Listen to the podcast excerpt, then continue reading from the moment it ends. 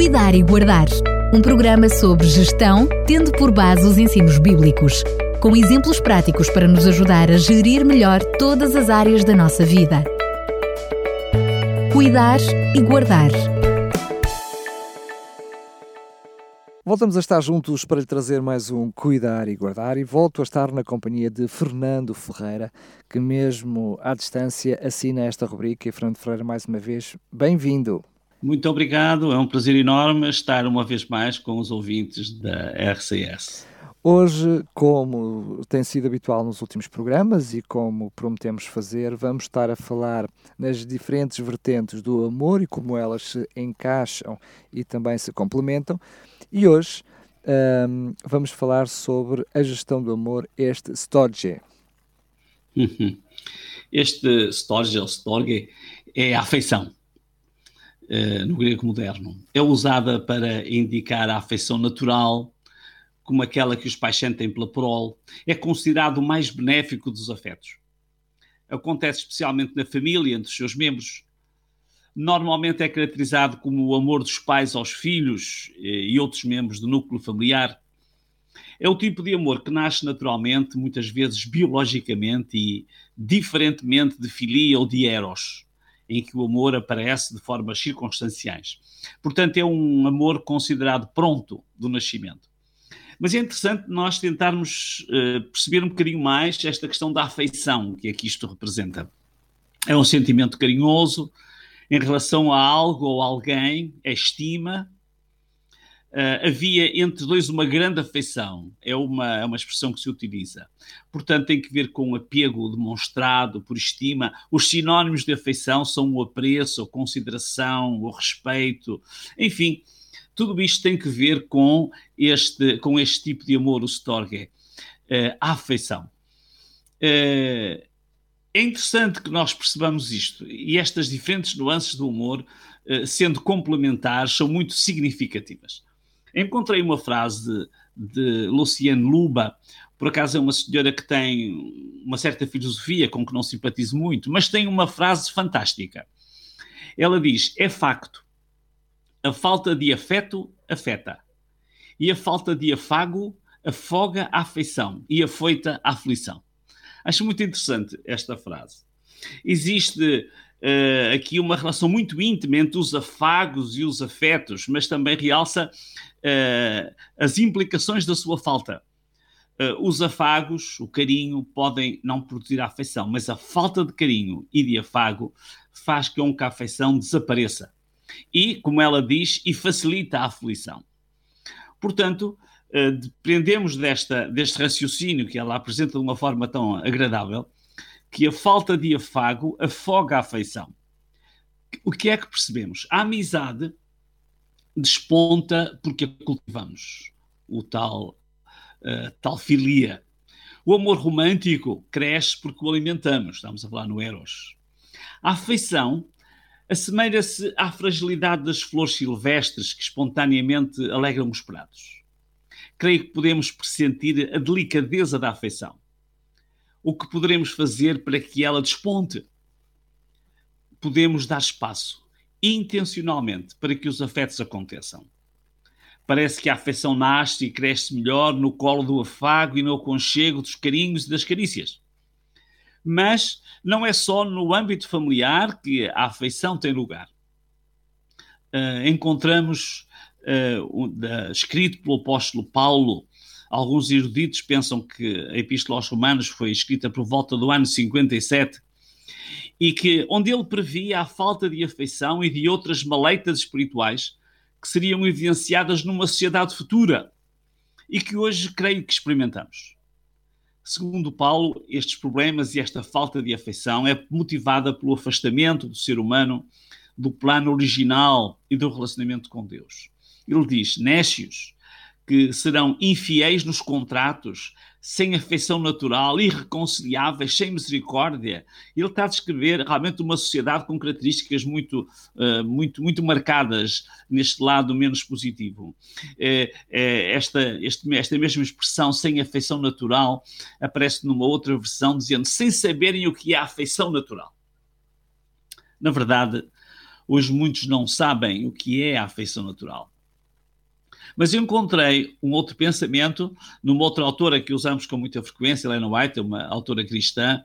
Ela diz o seguinte: não devemos confinar a nossa afeição e simpatia dentro de quatro paredes, enclausurando assim os benefícios que Deus nos tem dado, de maneira que outros não sejam beneficiados ao desfrutá-los conosco. É muito interessante. Nós estamos a falar, temos falado e começamos eh, a nossa conversa pela afeição dentro da família, mas uh, o Paulo diz-nos que uh, há uma sociedade, ou que haveria uma sociedade, onde as pessoas não teriam ou não saberiam o que era afeição natural.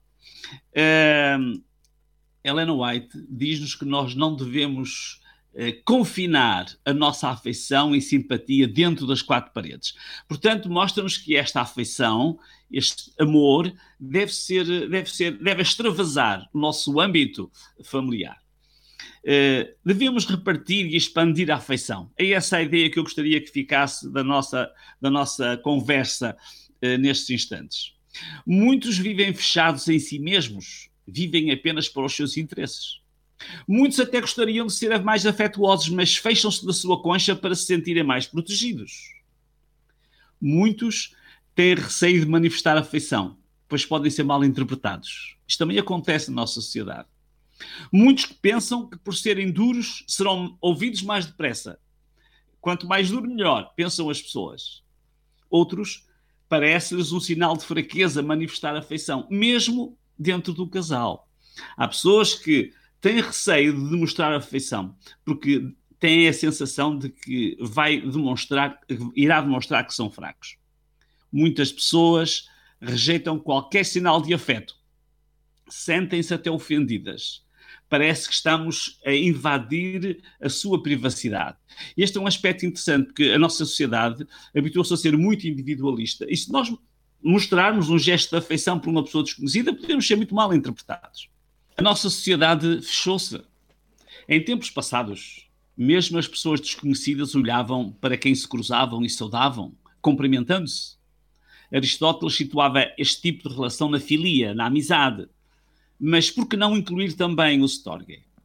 Uma saudação a outro ser humano demonstra consideração, respeito, amizade, mas é também uma forma de afeto e simpatia. Hoje, muitas pessoas vivem na indiferença para com o outro ser humano. Eu li uma entrevista no público, uh, era um artigo, era um artigo que foi publicado por Nuno Pacheco em 31 de outubro de 2019. E ele entrevistava Carlos do Carmo. E o título desse, desse artigo, dessa entrevista, diz: Necessito de afeto, dá-me vida. Era isto que dizia Carlos do Carmo. Uh, todos nós precisamos de afetos. Tem de começar por alguém. Pode começar por si, pode começar por mim. Uh, gostava de contar uma pequena experiência pessoal, passou-se mesmo há dias. Eu fui caminhar, era neste tempo de pandemia, foi no fim de semana passado. Pus a mochila às costas e saí de casa para caminhar. Vivo numa zona onde posso caminhar sem me cruzar de perto com alguém. De frente, do outro lado da rua, vinha um casal. Estavam a fazer o mesmo que eu, uma pequena caminhada. A senhora, ainda jovem, ao cruzar-se comigo, cumprimentou-me de uma forma efusiva e agradável. Olá, boa tarde. Parece que me conhecia. Fiquei surpreendido. Já não se usa isto? Fiquei admirado como é possível. Mas também fiquei satisfeito, fez muito bem à alma. Alguém que eu nunca tinha visto teve uma efusiva manifestação de simpatia. Por que é que nós não fazemos todos isto? Hoje recomenda-se o distanciamento social. Para nos mantermos seguros, nós precisamos de distanciamento físico, mas não precisamos de distanciamento social. Percebem a ideia? Podemos manter proximidade social mesmo quando nos cruzamos com alguém a dois ou três metros. Podemos demonstrar proximidade social e simpatia a alguém que está à distância física de dois ou três metros numa fila de supermercado. Ou será que por estarmos a dois metros já não podemos dizer olá, não podemos cumprimentar? Nós precisamos, efetivamente, para a nossa segurança, um distanciamento físico, mas não o distanciamento social. Na construção das suas relações sociais, espalha a amizade, respeito, a afeição, cumprimenta afetuosamente os seus colegas de trabalho. Quando chega a um lugar público, desiniba-se e cumprimenta. Hoje ninguém cumprimenta e até ficamos complexados se formos nós a cumprimentar. que o confinamento não nos rouba ética. Na sua relação matrimonial, use esta liga mágica. Voltamos à nossa ilustração da liga.